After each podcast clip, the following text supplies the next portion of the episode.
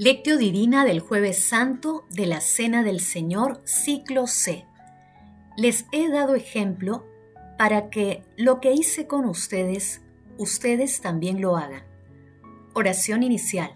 Santo Espíritu de Dios, amor del Padre y del Hijo, ilumínanos con tus dones para que podamos comprender los tesoros de la sabiduría que Jesús nos quiere revelar en este día Otórganos la gracia para meditar los misterios de la palabra y revélanos sus más íntimos secretos. Madre Santísima, intercede ante la Santísima Trinidad por nuestra petición. Ave María Purísima, sin pecado concebida. Paso 1. Lectura. Lectura del Santo Evangelio según San Juan capítulo 13 versículos del 1 al 15. Antes de la fiesta de la Pascua, Sabiendo Jesús que había llegado la hora de pasar de este mundo al Padre, habiendo amado a los suyos que estaban en el mundo, los amó hasta el extremo. Estaban cenando cuando el diablo había metido en el corazón de Judas Iscariote, hijo de Simón, la idea de entregar a Jesús. Jesús, sabiendo que el Padre había puesto todo en sus manos, que venía de Dios y a Dios volvía, se levanta de la mesa, se quita el manto y tomando una toalla se la ciñe Luego echa agua en una jofaina y se pone a lavarles los pies a los discípulos, secándoselos con la toalla que se había ceñido. Llegó a Simón Pedro y éste le dijo, Señor, ¿lavarme los pies tú a mí? Jesús le replicó, Lo que yo hago tú no lo entiendes ahora, pero lo comprenderás más tarde. Pedro le dijo, No me lavarás los pies jamás. Jesús le contestó, Si no te lavo, no tendrás parte conmigo. Simón Pedro le dijo, Señor, no solo los pies, sino también las manos y la cabeza. Jesús le dijo, Uno que se ha bañado no necesita lavarse más que los pies, porque todo él está limpio. También ustedes están limpios, aunque no todos, porque sabía quién lo iba a entregar. Por eso dijo, no todos están limpios. Cuando acabó de lavarle los pies, tomó el manto, se lo puso otra vez y dijo, ¿comprenden lo que he hecho con ustedes? Ustedes me llaman el Maestro y el Señor, y dicen bien, porque lo soy. Pues si yo, que soy el Maestro y el Señor, les he lavado los pies, también ustedes deben lavarse los pies unos a otros. Les he dado ejemplo para que lo que hice con ustedes, ustedes también lo hagan. Palabra del Señor, gloria a ti, Señor Jesús. En la Santa Eucaristía, el Señor que se hace comida para el hombre sediento de verdad y de libertad. Puesto que tan solo la verdad puede hacernos libres, Cristo se hace para nosotros alimento de verdad, porque todo hombre lleva en sí mismo el deseo inextinguible de la verdad última y definitiva. Por eso el Señor Jesús, el camino, la verdad y la vida, se dirige al corazón deseoso del hombre que se experimenta peregrino y sediento, al corazón que aspira ardientemente a la fuente de la vida, al corazón buscador de verdad. En efecto, Jesucristo es la verdad hecha persona que atrae al mundo hacia Él. En el pasaje evangélico de hoy Jesús lava los pies a sus discípulos sabiendo que ha llegado la hora de volver a la casa del Padre. Por ello, convoca a sus apóstoles para la celebración de la Pascua, su última cena. Por eso hoy también se celebra la institución de la Eucaristía, que es la cumbre y la fuente de nuestra vida cristiana, ya que en ella Jesús se queda para siempre con nosotros. Asimismo, se celebra la institución del sacerdocio. En tiempos de Jesús, el lavado de los pies era un gesto de hospitalidad y acogida con los huéspedes. Por lo general lo hacía un esclavo o una mujer o hijas a su padre. Además era costumbre que el lavado de pies se realice antes de sentarse a la mesa y no durante la comida. Jesús intenta subrayar la singularidad de su gesto. Toda la existencia del Señor se encuentra resumida en el lavatorio de los pies. Como manifiesta doble Froster. Si hubo en el mundo una revolución, aconteció en ese momento.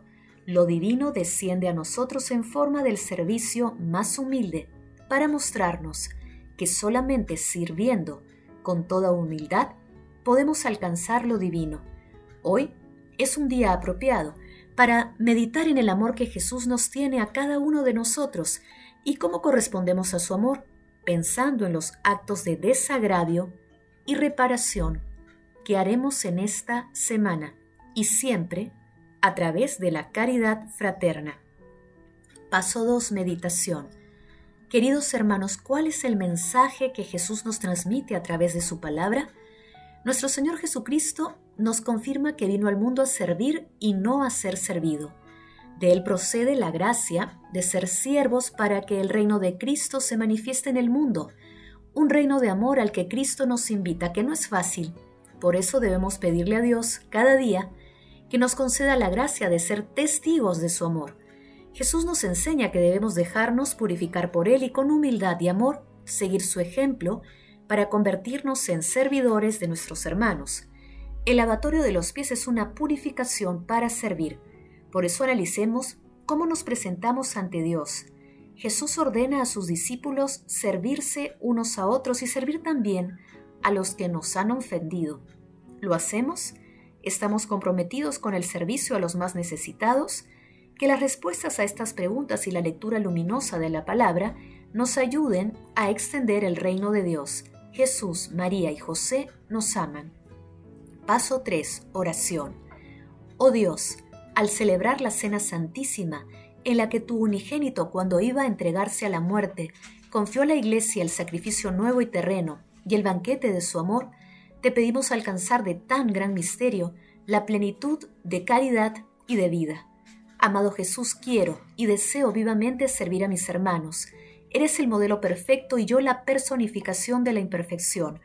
Pero, con la ayuda del Espíritu Santo y mi deseo de alegrarte y de no ofenderte, sé que con amor me acercaré a mis hermanos. Amado Jesús, fortalece el espíritu y el corazón de los sacerdotes y misioneros, y fortalece las vocaciones de quienes desean entregar su vida al servicio de los demás. Amado Jesús, te pedimos por todos los moribundos y los difuntos, en especial por aquellos que han partido o están partiendo de este mundo, sin el auxilio espiritual, para que obtengan tu misericordia y tomen parte en tu gloriosa resurrección. Madre Santísima, Madre del Amor Hermoso, intercede ante la Santísima Trinidad por nuestras peticiones. Amén. Paso 4. Contemplación y acción. Hermanos, contemplemos a nuestro Señor Jesucristo con un texto del Beato Guerrico de Igni. El hombre fue creado para servir a su Creador. ¿Hay algo más justo en efecto que servir al que os ha puesto en el mundo, si en quien no podéis existir? ¿Y hay algo más dichoso que servirle, puesto que servirle es reinar?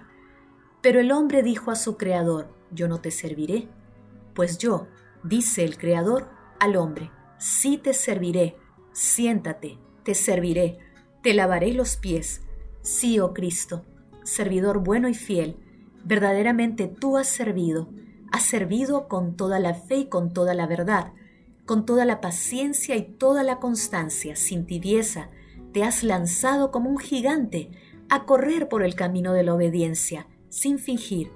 Nos has dado además después tantas fatigas tu propia vida, sin murmurar, flagelado e inocente, no has abierto la boca. Está escrito, y es verdad, el servidor que conoce la voluntad de su amo y no la cumple, recibirá cantidad de azotes, pero este servidor nuestro, os pregunto, ¿qué actos no ha llevado a cabo? ¿Qué ha omitido de lo que debía hacer? Todo lo ha hecho bien.